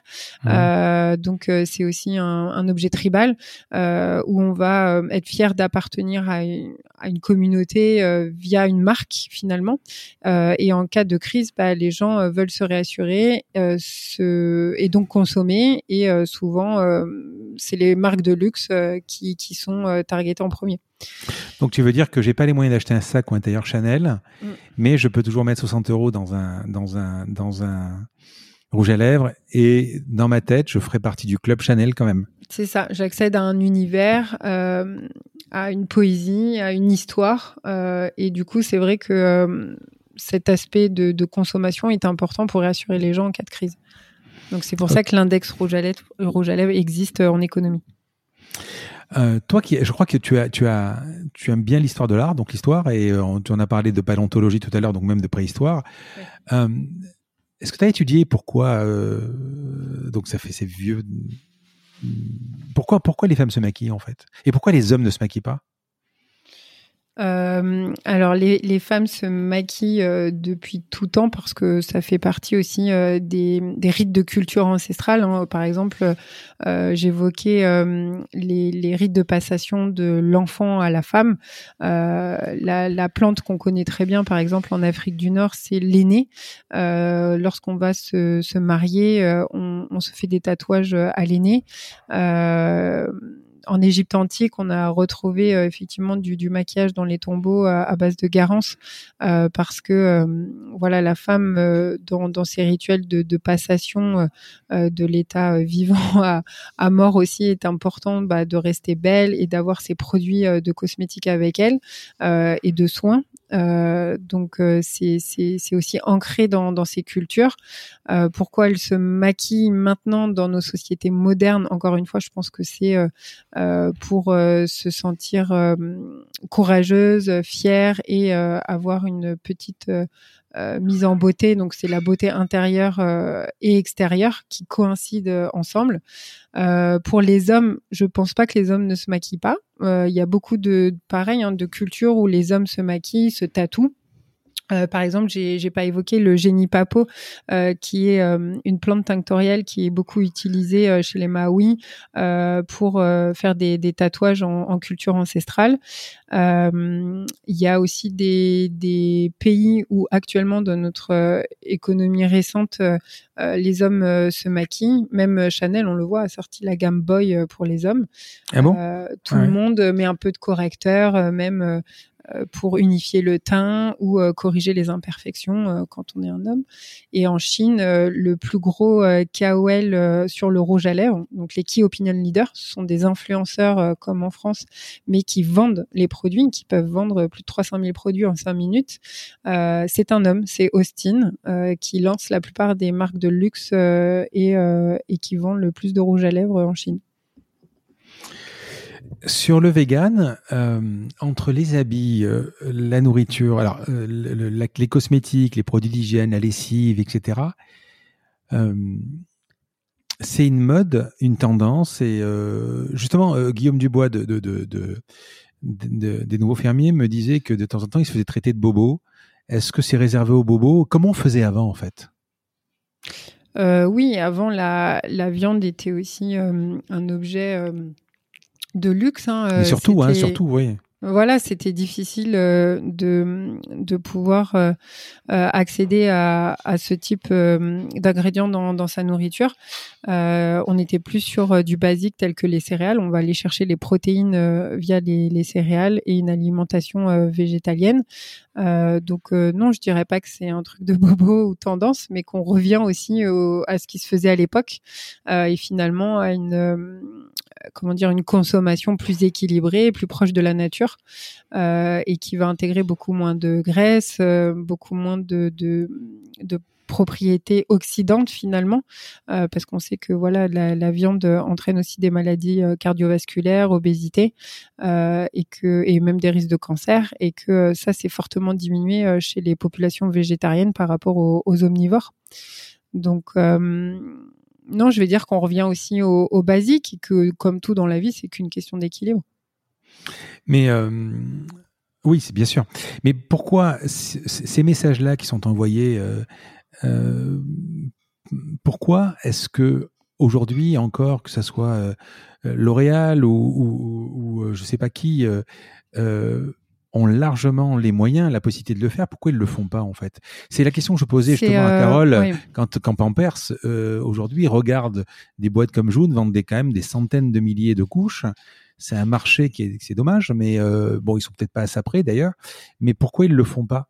Bah, c'est ça. Déjà, ils ont euh, un marché euh, énorme et, et, du coup, ils sont quand même c'est des oligopoles, donc euh, je pense que voilà, c'est à la marge euh, de pouvoir capter ce genre de tendance.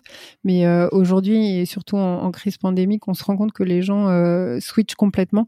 ils veulent des objets de luxe, désirables, mais aussi qui fait du bien à leur santé, en tout cas qui, n'altèrent pas leur santé et qui soient éco-responsables, puisque voilà, le réchauffement climatique, c'est plus un mythe, hein, on, on, est en plein dedans. Et si on veut préparer l'avenir et la planète de nos enfants, il faut prendre des actions concrètes et rapide.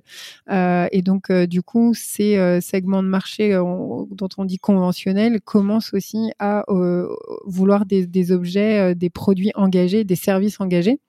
et je pense que pourquoi ils y sont pas encore, c'est parce que les processus. Alors déjà, ils, vendaient des produits issus de la synthèse chimique depuis des années. Donc, comment on explique en fait à nos clients que ce que je vous ai vendu pendant des années aujourd'hui, c'est néfaste, ça ne euh, euh, coïncide pas avec euh, vos volontés sur la protection de l'environnement, déjà c'est un discours qui est difficile euh, d'un point de vue marketing à expliquer. Euh, donc ça se fait progressivement, pas à pas. Et ce qu'ils font, c'est plus d'acheter des jeunes sociétés, des startups où ils gardent en fait la marque pour après, comment dire, atteindre d'autres segments, d'autres populations de, de, sur le marché, mais pas mmh. n'altérer leur, leur marque historique, on va dire. Euh, et dire que voilà, ils vendaient du produit euh, chimique depuis des années. Donc euh, ça, c'est un peu la, la, stratégie et on le voit hein, dans, dans le marché des fusions-acquisitions. Il y a énormément de petites marques qui sont rachetées par des grands groupes. Ensuite, sur les processus de développement de formulation, nous, on est capable en jeune start-up de pouvoir développer des produits en 4 à 6 mois. C'est juste exceptionnel. Euh, aucun grand groupe n'est capable de faire ça. Euh, c'est euh, des formulations, des développements produits qui mettent plus de 12 mois, un an et demi parfois.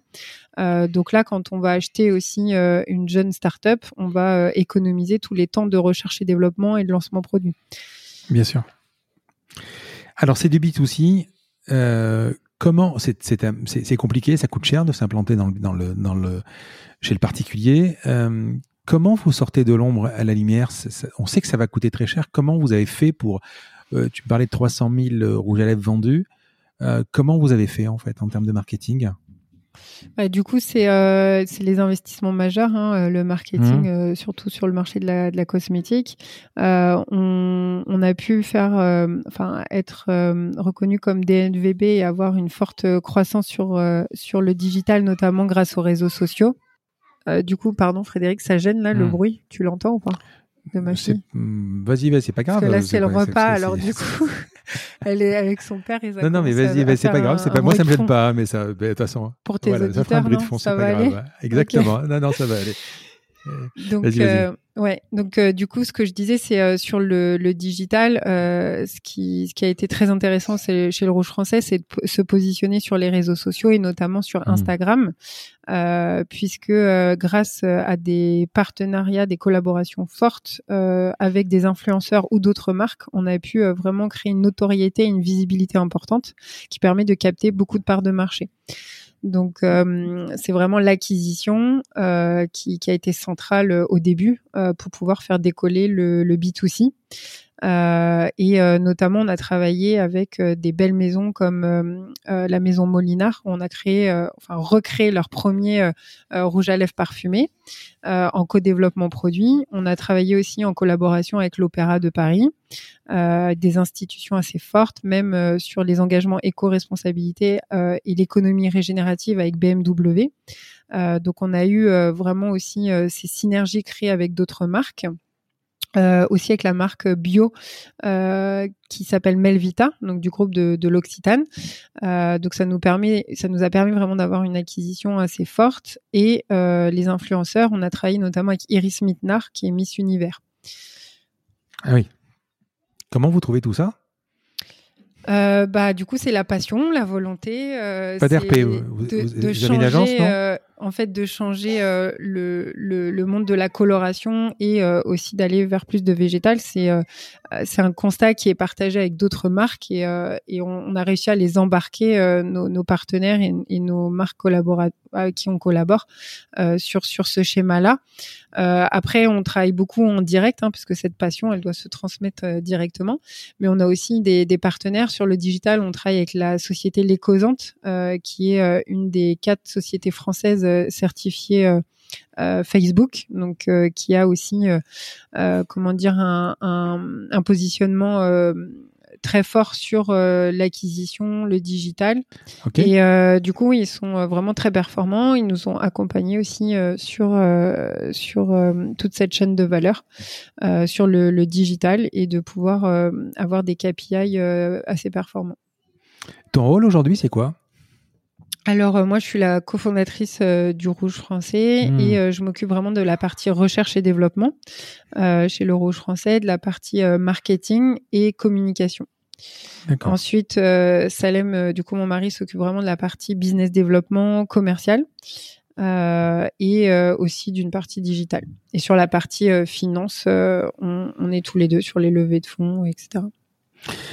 tu me parlais d'influenceurs. J'imagine qu'à un moment, quand vous commencez à avoir euh, du, du, du, du, succès, quand vous avez commencé à avoir du succès, euh, tu as dû avoir euh, des blogs, des gens qui parlent de toi, des avis sur des réseaux sociaux. Euh, ils sont sûrement pas tous. Tu dois avoir de temps en temps des critiques. Comment? Des haters, on appelle ça. Voilà, tu as sûrement des petits blogs qui doivent parler de toi et, et qui vont essayer ton rouge à lèvres, par exemple, et qui vont ben, pas l'adopter, le critiquer. Comment tu vis la critique? Comment tu vis cette critique sur les réseaux sociaux? Euh, Tu réponds, ça te fait mal euh, Des fois, c'est injuste aussi. Comment tu le vis? Euh, on appelle ça aussi les haters. En fait, euh, c'est hmm. vrai que c'est des personnes assez actives euh, sur les réseaux sociaux qui vont dès la, la, moindre petite petit défaut ou faiblesse critiquer. Et pour nous, c'est aussi une force parce que ces gens-là ont une énergie incroyable. Et lorsqu'on prend le temps vraiment de les écouter, de trouver des solutions pour les satisfaire, ils deviennent les meilleurs ambassadeurs d'une marque. Donc pour nous, chez le Rouge Français, le KPI numéro un, c'est la satisfaction client ce que j'explique vraiment euh, tous les jours euh, à, nos équipes. Et c'est vrai que lorsqu'on prend euh, le temps, bah, pas de faire un email pour répondre ou juste balancer la réponse du, FAQ, mais vraiment de les appeler, de trouver des solutions ensemble. Et parfois, effectivement, ça peut être le remplacement d'un produit. et ben, ils deviennent vraiment des, très bons relais de communication et les premiers ambassadeurs d'une marque.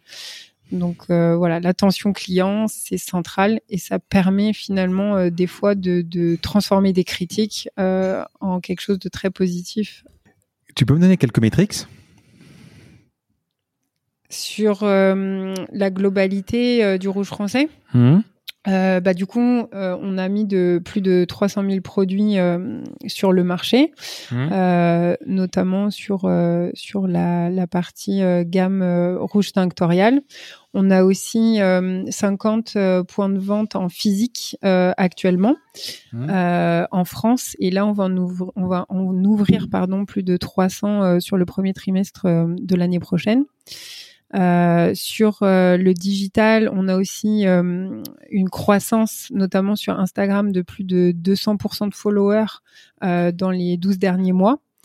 et 30% du marketing, bah, 30% des budgets investissements sont vraiment axés sur le marketing. On est aussi une des top 5 DNVB françaises en, en cosmétique et notamment en maquillage. On est quatrième sur 2800 sur le concours BFM Business Academy euh, de cette année. Donc, euh, j'ai mhm. été finaliste. Vous serez où dans cinq ans? Dans cinq ans, on, a cette vision euh, vraiment d'être leader sur le marché de la coloration végétale et que cette coloration s'applique aussi bien dans le maquillage que dans le soin coloré. Euh, on a aussi vision de développer euh, d'autres marchés, puisque euh, comme on, s'intègre en amont de la plante tinctoriale, la transformation en pigment jusqu'au produit fini, on maîtrise vraiment tous les process. Et cette coloration végétale s'applique à d'autres marchés comme l'automobile, l'aéronautique, la lunetterie. donc dans cinq ans, on espère aussi développer une business unit qui permet de valoriser ce savoir-faire et ces processus. Et l'international, vous y êtes? Donc euh, oui, on est déjà euh, sur euh, différents pays. on est très, comment dire, on s'est fortement développé sur l'Europe et l'idée là, c'est de passer sur l'Asie euh, de manière euh, avec une très forte croissance sur l'année prochaine. On a déjà fait la translittération en chinois de du rouge français. On a déjà un K11 à Hong Kong et l'idée c'est de pouvoir développer du digital mais aussi du physique de manière très importante. Ok. Question perso? Ouais, c'est parti. C'est parti. Alors, j'ai lu que tu étais passionné par l'histoire de l'art, on en a parlé deux secondes. précise alors, euh, en termes d'histoire de l'art, euh, c'est vrai que j'aime beaucoup euh, différentes époques. J'avais une maman qui était passionnée par les objets anciens. Mmh. j'aime notamment Lalique, qui est vraiment pour moi un créateur d'exception. Mmh. René Lalique, qui, qui finalement a inventé le bijou moderne et un courant artistique entier qui est l'art nouveau. on dit aussi que c'est un maître incontesté en verrerie euh, du mouvement Art déco. Donc euh, c'est vrai que ces périodes me passionnent énormément, euh, où l'on voit beaucoup de, de végétal. il a quand même créé en plus des, des, bijoux, des architectures très fortes, euh, notamment la fontaine des Champs-Élysées ou même des wagons de l'Orient Express. Et aujourd'hui, c'est l'amour du végétal à, à, travers ces créations qui, me plaît. on voit les, les, chardons, on voit les comment dire les les feuilles euh, qui sont euh, comment dire très euh, très majestueuses. et après, c'est aussi le design des années 70, années 80 qui me plaît beaucoup. Qu'est-ce que tu voudrais qu'on retienne de toi? Euh, bah que euh, du coup euh, j'ai participé à, à, la création d'un game changer en cosmétique mhm. et notamment sur la réappropriation d'une industrie perdue, d'une filière de, de, culture de plantes tinctoriales, puisque en France on était un, un, bastion reconnu mondialement avant le 18e euh, sur les garancières et la production de, de garances. On exportait partout dans le monde et des savoir-faire qu'on a perdus. Euh, là, c'est vraiment mon engagement sur la réimplantation de cette filière économique en France et que voilà, je, puisse être citée dans les livres comme un, pionnier en maquillage sur la coloration végétale, mais aussi dans d'autres secteurs comme l'automobile, l'aéronautique, comme je l'évoquais tout à l'heure. Toi qui as créé ton, ton petit musée à 8 ans, euh, on te sent hyper passionné par, par, par, ton projet, par, euh, enfin, par ta société, pardon, c'est pas, plus un projet, euh, par cette mission, par, par l'entreprise, etc. Tu es en train de te ressasier Oui, alors en fait, c'est vrai que c'est c'est un c'est pas un job finalement c'est vraiment une, une, passion que je veux au quotidien euh, qui me nourrit euh, au jour le jour et donc euh, finalement je, je, je à travers euh, cette euh, cette euh, tâche quotidienne, la motivation ne fait qu'amplifier. effectivement, je, je m'alimente de, de, de cette passion et de cette création. Ça t'est déjà arrivé, par exemple, dans un, je sais pas, dans le métro ou, dans un restaurant, de voir une fille sortir euh, ton, l'écran de ton, de ton rouge à lèvres et se maquiller ça, Tu ressens quoi? Bah, c'est une grande fierté. C'est vrai que euh, ça m'est déjà arrivé euh, plusieurs fois, euh, ou même des, des, gens qui parlent du rouge français sans qu'ils sachent que je suis la cofondatrice.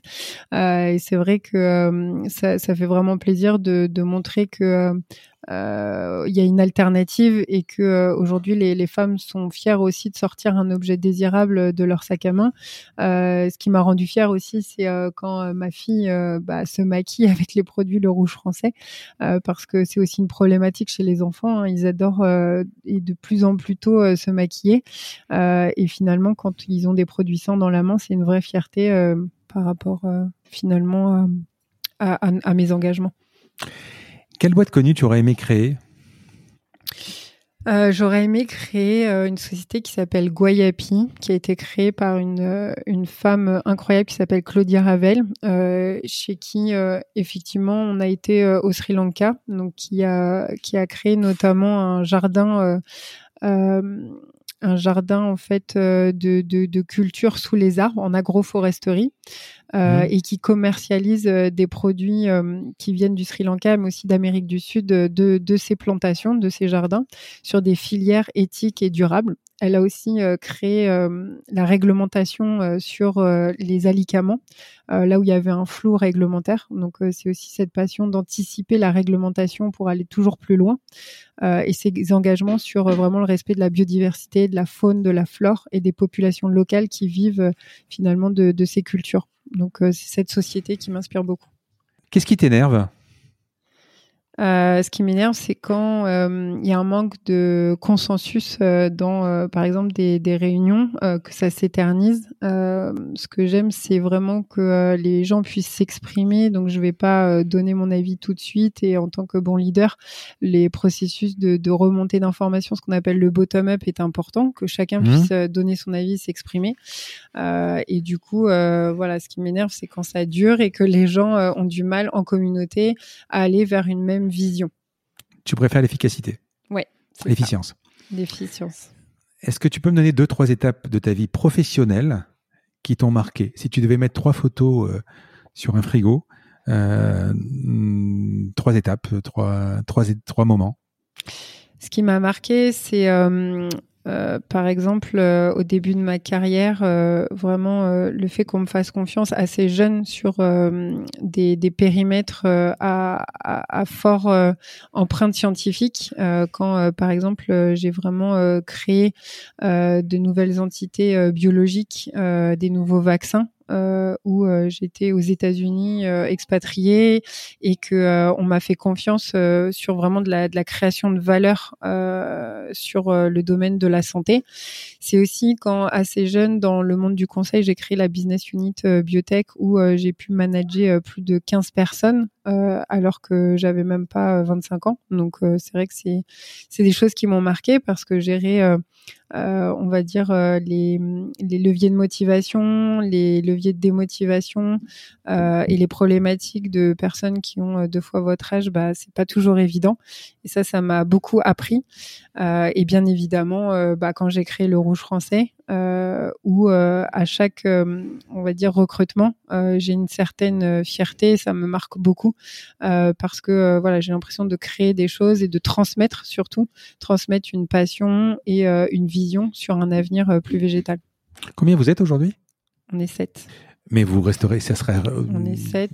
Ça serait une petite boîte toujours, euh, non? C'est pas besoin d'être une grosse boîte en fait. Ah bah non non non la oui, alors après, ça dépend. Après, ça euh, dépend, oui, s'il y a des, des, euh, pays, etc., bien sûr. De ce qu'on veut faire, mais voilà. Et euh, il y aura forcément des relais dans certains pays. on s'accompagne de, de, comment dire, de partenaires, de prestataires qu'on externalise, mais l'objectif, c'est de, de, recruter parce que là, on est tous au four et au moulin aujourd'hui. C'est l'offline qui va vous contraindre à justement à embaucher et, et, à grandir encore plus parce que il faut quand même aller visiter ou les parfumeries ou les chaînes de magasins et tout ça. Oui, bien sûr. Après, on a des relais, des agents sur euh, différents pays euh, qu'on va former. Et c'est vrai que hum, cette euh, force supplétive commerciale est essentielle pour pouvoir avoir une croissance à l'international et s'approprier aussi les cultures de chaque pays. Tu as des hobbies ou tu fais du sport? Euh, alors, je suis une passionnée de travail, donc euh, c'est vrai mmh. que mon sport et ma hobby, c'est le rouge français. Euh, mais euh, des fois, je m'octroie quelques pauses, notamment euh, sur le yoga. J'aime beaucoup me recentrer sur moi et aussi pouvoir avoir cette, cette réflexion corporelle et mettre en cohérence mon corps avec mon esprit. Et parfois aussi des sessions où je me défoule complètement, où je fais de la boxe. D'accord, c'est cool. Donc yoga et boxe, voilà. Euh, tu bosses le week-end aussi ou euh... Oui, vacances, jours fériés, tout le temps. 7 sur 7. Quel est le bouquin sur ta table de chevet? Euh, bah du coup c'est plus euh, sur le sport en ce moment euh, avec une femme que j'apprécie beaucoup qui s'appelle Bernadette de Gasquet qui apprend finalement à réaliser des, des, positions de, de yoga et, euh, et, de sport pour faire travailler les muscles en profondeur. Euh, donc voilà, Bernadette de Gasquet qui accompagne aussi beaucoup de futures mamans et l'accouchement. Euh, et qui est une maître incontestée du périnée. Donc voilà, c'est aussi de pouvoir se recentrer sur son corps. et j'aime beaucoup cette, cette femme. Film ou série? Les séries, euh, hum, les dernières Ouais, la, la Casa del Papel. c'est vrai que. Ah, je viens de la terminer. J'ai terminé hier soir. J'ai terminé hier soir. Qu'est-ce que t'en as pensé la dernière? Alors, première partie, parce qu'il est sorti en deux fois. Première partie, enfin, deuxième partie de la, de la, de la dernière saison, meilleure que la première partie, j'ai trouvé. Oui, je suis d'accord, je suis aligné. C'est vrai que ça accélère. Euh, ça accélère, ouais. moi, je suis très, très... Euh, c'est très sympa, qui, qui s'est accéléré sur la fin, je suis d'accord. Alors, il y a une série qui fait un carton chez mes invités, c'est Succession aussi en ce moment. Je sais pas, t'as entendu parler? Ah non, pas du tout. C'est sur Canal ou OCS. Oui, oui, c'est par contre, c'est un, une sorte de Dallas des temps modernes avec euh, tout un tas de péripéties dans une famille qui a de l'argent. Il faut aimer le truc. Hein, ah, oui. Mais elle fait un, elle fait un carton. J'ai beaucoup de gens qui m'ont parlé de cette série. Euh, après, du coup, je l'ai vue. Voilà. D'accord. Qui pourrait être le, je te pose l'avant-dernière question du podcast, hein. qui pourrait être le, qui pourrait être le prochain invité de mon podcast que tu pourrais me présenter et pourquoi?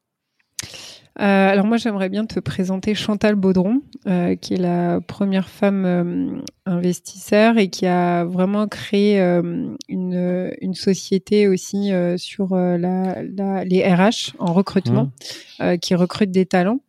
Euh, et c'est vrai que c'est aussi une, une femme d'exception parce que euh, elle, elle permet vraiment à, à l'économie française euh, et aux innovations de se révéler. Euh, je pense que voilà, c'est une forte personnalité et aussi une passionnée de botanique. Donc, pour moi, c'est en, en, résonance sur la, la passion du végétal. Tu pourrais me faire une intro? Bien sûr, avec plaisir. Allez, je te pose la dernière question du podcast. Donc, ce podcast, tu le connais parce que tu l'écoutes, s'appelle La combinaison. Parce que, évidemment, je cherche à comprendre la combinaison d'éléments, la recette, les ingrédients. Alors, ça va te parler à toi, évidemment, euh, euh, qui t'ont amené là où tu es arrivé. Quelle pourrait être la combinaison d'Élodie Carpentier? Alors la, la combinaison euh, de Elodie, ce serait vraiment euh, une grande dose de persévérance et de résilience, euh, mais aussi, on va dire, de, de passion et un peu euh, d'esprit d'enfant de créer pour être créative. Donc c'est vraiment un, savant mélange des deux, et c'est un peu aussi finalement mon, ADN avec ce parcours scientifique, mais aussi euh, cette double compétence euh, commerce et euh, être baigné dans un milieu d'art. donc c'est voilà la combinaison entre la science, la créativité, l'innovation. Écoute, on a terminé. Il faudrait vite que tu sortes une gamme d'hommes, comme ça je pourrais, pour hommes, comme ça je pourrais être client. Parce que là, je ne pourrais pas te garantir que demain matin je vais me maquiller. Mais écoute, j'ai passé un bon moment. J'ai surtout compris plein de choses et puis euh, et puis tu sais on voit tout un tas tu parlais d'NVB tout à l'heure de tout un tas de sociétés qui se créent comme ça et et euh, ce que j'y ai beaucoup aimé un peu c'est c'est ce c'est ta vision un peu ou ton entreprise un peu à à mission euh, évidemment, euh, mission celle de, de, de, rendre le maquillage plus euh, euh plus simple, plus vertueux, etc. Mais aussi, toi, la passionnée de l'art, enfin d'histoire, de reprendre un peu euh, des, des, des, mécanismes ancestraux qui ont permis que, bah, que les femmes, alors tu parlais de Cléopâtre tout à l'heure, mais se maquillent et, et puis oui, refaire ce qu'on a toujours fait en mieux. Oui, c'est d'avoir un, impact, une, une, entreprise à mission, euh, comme tu l'évoquais, mais aussi refaire vivre euh, des cultures ancestrales et, notre histoire. Merci beaucoup, Elodie. Merci, Frédéric. À bientôt. Merci à tous. Au revoir. Je vous remercie d'avoir écouté cet épisode. Comme promis, voici le code de réduction pour commander sur papeo.fr. C'est la combinaison, tout en majuscule. Je vous offre 10% de remise sur votre première commande. Parlez de ce podcast à vos amis ou à vos collègues de bureau, partagez-le le plus possible. Abonnez-vous en cliquant sur le petit bouton S'abonner dans votre application mobile ou sur euh, votre ordinateur. Ainsi, vous serez averti dès qu'un nouvel épisode est en ligne. Je sillonne la France pour vous proposer de nouveaux invités. C'est vraiment beaucoup beaucoup de travail. Ce n'est pas mon métier, vous l'avez peut-être compris. C'est une passion que je pratique en dehors de mon job. Si vous avez apprécié cet épisode, dites-le moi avec des étoiles, 5 de préférence sur Apple Podcast, anciennement iTunes, et d'y ajouter un gentil commentaire, ça me fera plaisir. Ça me permettra également de remonter dans les classements. Et puis si vous n'êtes pas Apple, c'est pas grave, parlez-en autour de vous. Partagez sur les réseaux sociaux, c'est prévu sur votre application de podcast préférée. Enfin, vous pouvez vous abonner sur lacombinaison.fr pour être averti dès qu'un nouvel épisode est en ligne. Je suis Frédéric Azoulay. N'hésitez pas à me faire remonter vos remarques, vos questions, mais aussi des invités que vous aimeriez entendre. Je vous dis à bientôt.